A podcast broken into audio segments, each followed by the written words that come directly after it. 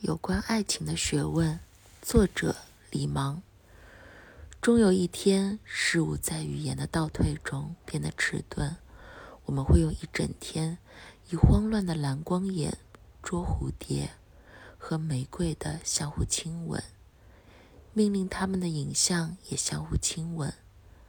傍晚，建造一个三层高的温室，将房子、钢琴。梭罗、万年笔和热带果树装入其中。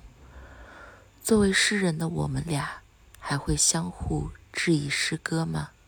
你问，姐姐。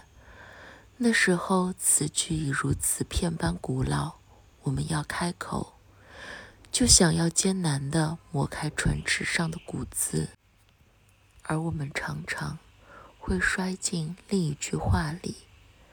要有光，这是唯一一句穿过了玻璃墙的话。它激起了诸多物种的抗议：虎、蝉、鬼、猿。在众多笑声中，它又准确地抵达了你。当你向我开口，你用你的第一句话揭示翻译的必要性：要有爱。由此。在终日的沉默过后，我们仿佛重返泪光。词语半开半合之际，一只鸟向与它同居的鸟问了第一个问题：为什么？